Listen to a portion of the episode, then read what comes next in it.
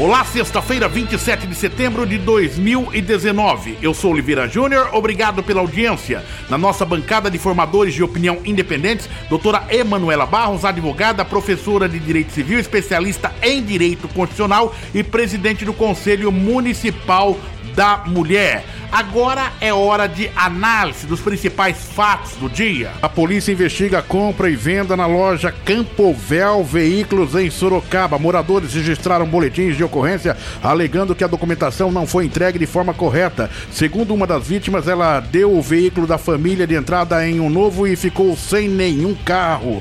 O delegado responsável pelo caso acredita que o número de vítimas possa ser ainda maior. Olha, é um caso bem triste, né? Até eu, eu conheço uma das advogadas que faziam, que advogou e nem ela tinha conhecimento da situação. Parece que foi uma é, aquela chamada pedalada, né? Da qual o, o, o lojista ele é, coloca mais que uma vez é, o crédito, né? A, faz o duplamente faz aquele financiamento.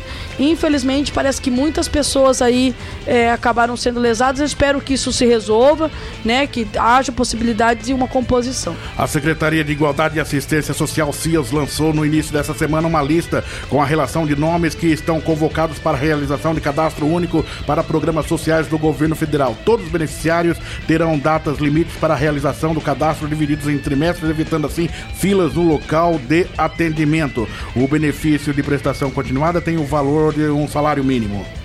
É, então, é, é, aquela situação, né, de que a gente tá sempre meio que com o rabo correndo atrás do, do cachorro, né? É uma coisa, situação boa, mas não resolve, não, não, não, alivia, né, Oliveira? Está em tramitação na Câmara de Sorocaba um projeto de lei que quer proibir a venda de energéticos para menores de 18 anos na cidade. A iniciativa é do vereador Anselmo Neto. Além da venda, a iniciativa quer proibir também a oferta, o fornecimento, a entrega e a permissão do consumo de bebidas energéticas.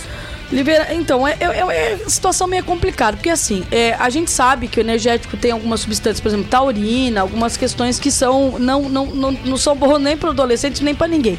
Mas, sinceramente, é, vai ser mais uma lei que não vai dar em nada porque não tem fiscalização. Hoje você vê criança aí tomando corote em tudo quanto é festa aí e não acontece nada. E é, e é o álcool puro ali.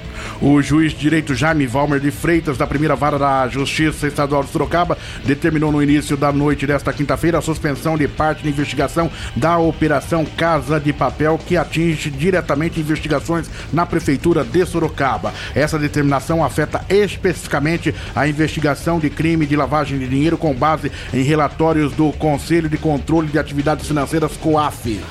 É, aquilo que a gente já comentou, né? Um reflexo daquela decisão do Dias Toffoli, é, que foi liminar, diz ele que era para tentar restabelecer uma questão de, de legalidade, mas a gente sabe que teve aí interesses aí para defender uns e outros. O prefeito caçado de Sorocaba, José Crespo, entrou com um novo recurso na justiça para tentar voltar ao cargo. O novo advogado de Crespo, Joel de Matos Pereira, alega que a cassação de José Crespo afronta dispositivos constitucionais. É, como disse, não é nada de novo na, na, na, na questão da defesa, o que houve a mudança do procurador, que a gente acredita que seja uma tentativa de estar mais próximo do tribunal. As escolas municipais municipais de Sorocaba não contarão com o sistema didático de ensino SESI a partir do ano que vem. A decisão de romper com a instituição foi confirmada ontem pela Prefeitura de Sorocaba. O sistema foi utilizado pela rede neste ano, fruto de um contrato assinado em dezembro do ano passado, ao custo de 9 milhões de reais.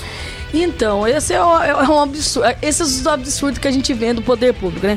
Já foi um erro o município ter gasto 9 milhões com apostilamento que era o refúgio do SESI, que tinha questões racistas, sexistas, é, uma apostila horrorosa que não foi implementada.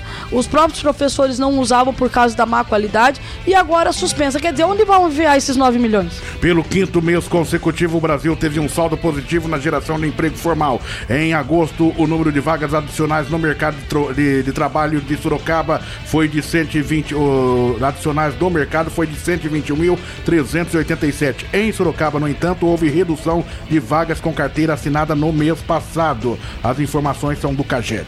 Então, é aquilo que a gente falou, né, Oliveira? Infelizmente, a reforma trabalhista não trouxe os reflexos que a gente quis. É, houve, é, o que a gente está vendo é um aumento do trabalho informal, isso tem sérios prejuízos, e a gente espera que realmente o governo tem uma política de aquecimento e geração de emprego que até agora a gente não viu. RMS Podcast, análise dos principais fatos do dia. Na nossa bancada de formadores de opinião, doutora Emanuela Barros, advogada, professora de Direito Civil, especialista em Direito Constitucional e presidente do Conselho Municipal da Mulher. RMS Podcast três edições diárias, de manhã ao meio-dia e no final da tarde. Compartilhe esta ideia. RMS Podcast, uma forma diferente de você ficar bem informado. Acompanhe também pelas plataformas digitais Breaker, Spotify ou Google Podcast.